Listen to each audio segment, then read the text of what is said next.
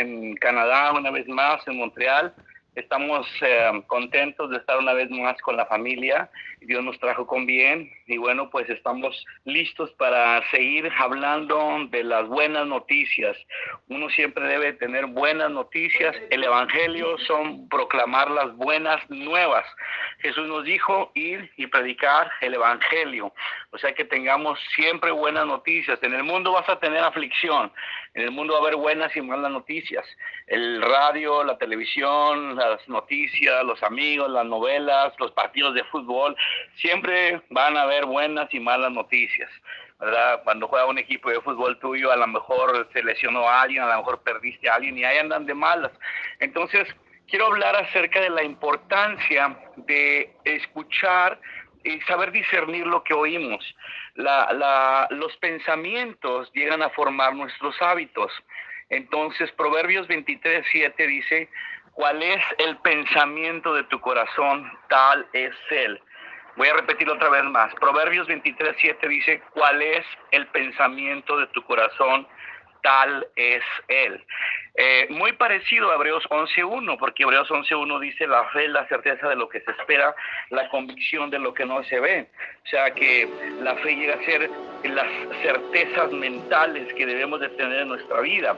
Eh, Dios nos dice que tengamos fe, que tengamos fe porque la fe va a producir hábitos, la fe va a producir hábitos, los pensamientos producen hábitos, pero el problema es cómo estamos alimentando nuestros pensamientos, qué hay en nuestra vida, nuestros pensamientos, cómo estamos actuando diariamente, cómo alimentamos nuestros pensamientos. Dice la Biblia que Dios tiene pensamientos de bien y no de mal. Dios tiene pensamientos de bien y no de mal. Él quiere que te vaya bien, que vivas bien, que vivas eh, eh, sano, que vivas sano mentalmente, sano físicamente entonces, ¿cómo estás alimentando tus pensamientos? ¿Qué es, ¿Qué es lo que estás viendo? Nosotros tenemos cinco sentidos, ¿no? Los seres humanos tenemos cinco sentidos. El sentido del, de la vista, el sentido del olor, el sentido de, de tocar, el tacto, el sentido de oler, ¿verdad? Eso es muy importante, esos, esos sentidos. Eh, entonces, llega a ser muy importante cómo estamos, y, los sentidos de los pensamientos, cómo estamos actuando, cómo estamos eh, alimentando, qué estás viendo, qué estás oliendo, qué estás leyendo, el sentido del oír, qué estás escuchando. Entonces, e, e, eso que tú que tú estás oyendo, como ahorita la radio, la radio produce fe, la fe viene por el oír, por el oír y el oír por la palabra de Dios. Entonces, cuando hay hábitos buenos es porque estás corrigiendo tus, cinco sentidos, estás corrigiendo lo que ves, estás corrigiendo lo que tocas, estás corrigiendo lo que piensas, estás corrigiendo lo que escuchas. Ahorita estás corrigiendo tu, tu, escuchar y estás tratando de escuchar 15 minutos una palabra que te va a desafiar, una palabra que te va a llevar a otro, a, a reformar tus hábitos, a cuidar tus hábitos. Una persona que que no cuida sus hábitos de comida, el sentido del gusto. Entonces una persona que no tiene freno en su lengua y está come, come, come, come todo el día, entonces llegas a engordar tanto que eh, entra grasa a tu cuerpo y que te destruye tarde que temprano y te entra grasa al corazón y entonces te mueres. ¿Por qué? Porque no tienes, no tienes hábitos correctos en tu vida. Eh, por ejemplo, hay gente que le gusta escuchar y escuchar, escuchar eh, malas personas y dice la Biblia en Salmo capítulo 1, bienaventurado el varón que no anduvo en consejo de malos, ni en silla de escarnecedores se ha sentado. Eh, es lo que dice el Salmo capítulo 1. Entonces, ¿qué estás escuchando? ¿Estás escuchando sillas de escarnecedores? ¿Estás escuchando personas conflictivas, personas chismosas, personas mentirosas? Entonces, si tú te estás juntando con ese tipo de cosas, si tú estás comiendo, yo me acuerdo cuando estaba en el Uber trabajando ahí en México, hubo una temporada donde los taxistas, me hice amigo de varios taxistas, y ese, esa temporada, la verdad, fui a comer tacos a todos lados y engordé ese mes, pero como no te das una idea. Entonces, este, lo que sucedió fue que tenía, empecé a agarrar malos hábitos y tuve que corregir eso. Dije, no, no, ya no voy a ir con ellos porque no, no es buena idea estar comiendo desde más a tales horas de la noche porque pues es muy normal que entre los taxistas en la noche busquemos lugares donde comer eh, y más si no has comido. Entonces empecé a agarrar malos hábitos y eso empezó a dañar mi cuerpo. Entonces, ¿qué estás tocando? ¿Qué estás oyendo? ¿Qué estás viendo? Hay gente que se la pasa todo el día viendo televisión, viendo el Facebook. Y todo eso, todos tus sentidos van a dar a tu mente. Entonces, ¿cuál es el pensamiento de tu corazón? Tal es él. O todo comportamiento es resultado de tu identidad.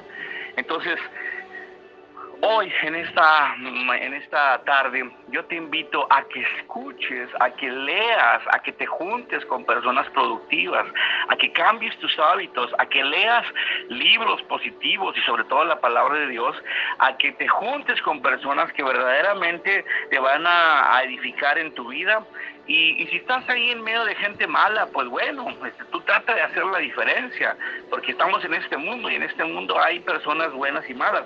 Entonces depende de uno con quién se junta. Entonces, ¿con qué, con qué, es, qué es la definición de tu vida? ¿Cómo, vas a, ¿Cómo vamos a comportarnos?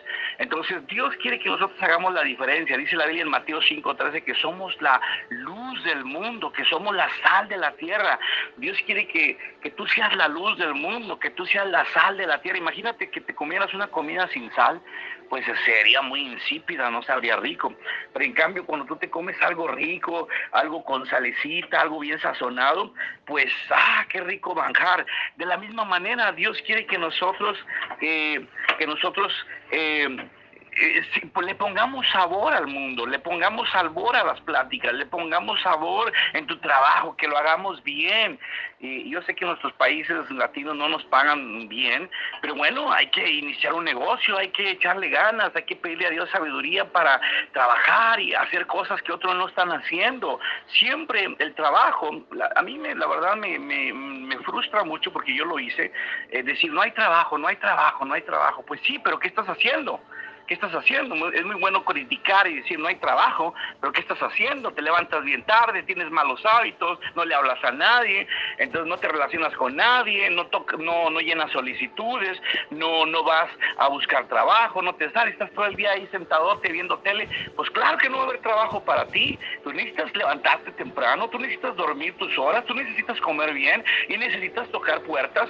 Y dice la Biblia que Dios bendecirá la obra de tus manos, pero Dios no bendice a los flojos. Esto lo he predicado una y otra vez, porque yo lo fui. yo lo fui, por eso. Yo pensaba de esa manera, por eso lo digo. Y Dios corrigió esos hábitos en mi vida y de tal manera que pues ya no, ya, ya, ya no soy flojo como lo fui muchos, muchos años, a, veces eh, por malos hábitos que uno va adquiriendo. Entonces Dios quiere prosperarte tu salud, Dios quiere prosperarte tu, tu vida espiritual, Dios quiere prosperarte tu vida mm, física, Dios quiere que te vaya bien en la vida. ¿Cuál es el pensamiento de tu corazón? Tal es. Los pensamientos llegan a controlar a las personas. Hay pensamientos de gente muy mala que están buscando nada más cómo hacer el daño, cómo robar. Ah, están buscando implementar cómo hacerse dinero rápido robando y haciendo tranza.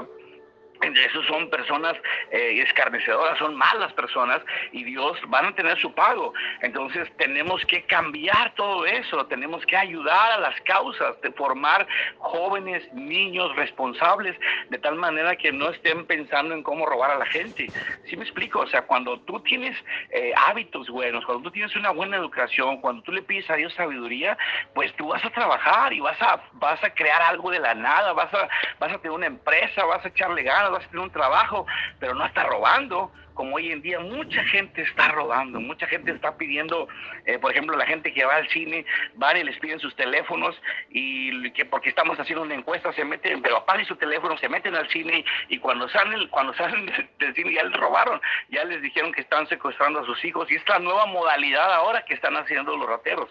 Entonces, ¿qué es lo que está, qué es lo que está pasando? Son gente que no tiene, que no tiene pensamientos buenos, tiene pensamientos de mal y entonces tenemos que hacer la diferencia de cómo opera el mundo. El mundo, la sociedad, opera bajo una naturaleza caída. La, la Biblia dice en Romanos 5, 19, por la desobediencia de uno, los muchos fueron constituidos pecadores. Entonces el mundo está operando con malos hábitos, el mundo está operando con pensamientos mal y no de bien. Entonces allí es el punto, que cuando tú recibes a Cristo, que cuando tú tienes a Cristo en tu corazón, pues Dios te puso para hacer la diferencia. Es muy fácil criticar, es muy fácil decir, miren cómo me están tratando, miren esto, pues haz la diferencia, empieza a hacer cosas diferentes. Para empezar, número uno, Pon orden en tu corazón, en tus pensamientos. Número uno, ponga orden en su pensamiento. ¿Cómo pongo orden? Pídale a Dios que entre a su corazón por medio de Jesucristo.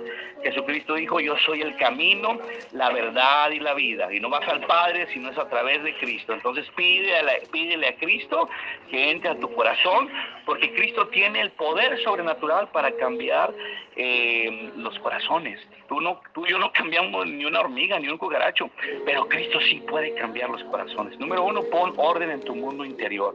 ¿Para qué? Para que el Dios creativo, el Dios productivo, el Dios misericordioso, el Dios del rey de la oro y de la plata, ahora está en tu corazón y te va a ayudar a a que te levantes, a que tengas una buena autoestima, una correcta identidad y que reflejes la naturaleza del Padre. Número dos, si tú ya eres cristiano y ya tienes a Cristo en tu corazón y ya lo recibiste, le dices, Señor, me arrepiento de mis pecados, entra a mi corazón, yo quiero tener una relación contigo y lo invitas, como ahorita, dile, Señor, entra a mi corazón, me arrepiento de mis pecados. Si estás haciendo esta oración, esa es la número uno que tenemos que estar haciendo, recibir a Jesucristo en nuestro corazón, porque Él nos cambiará.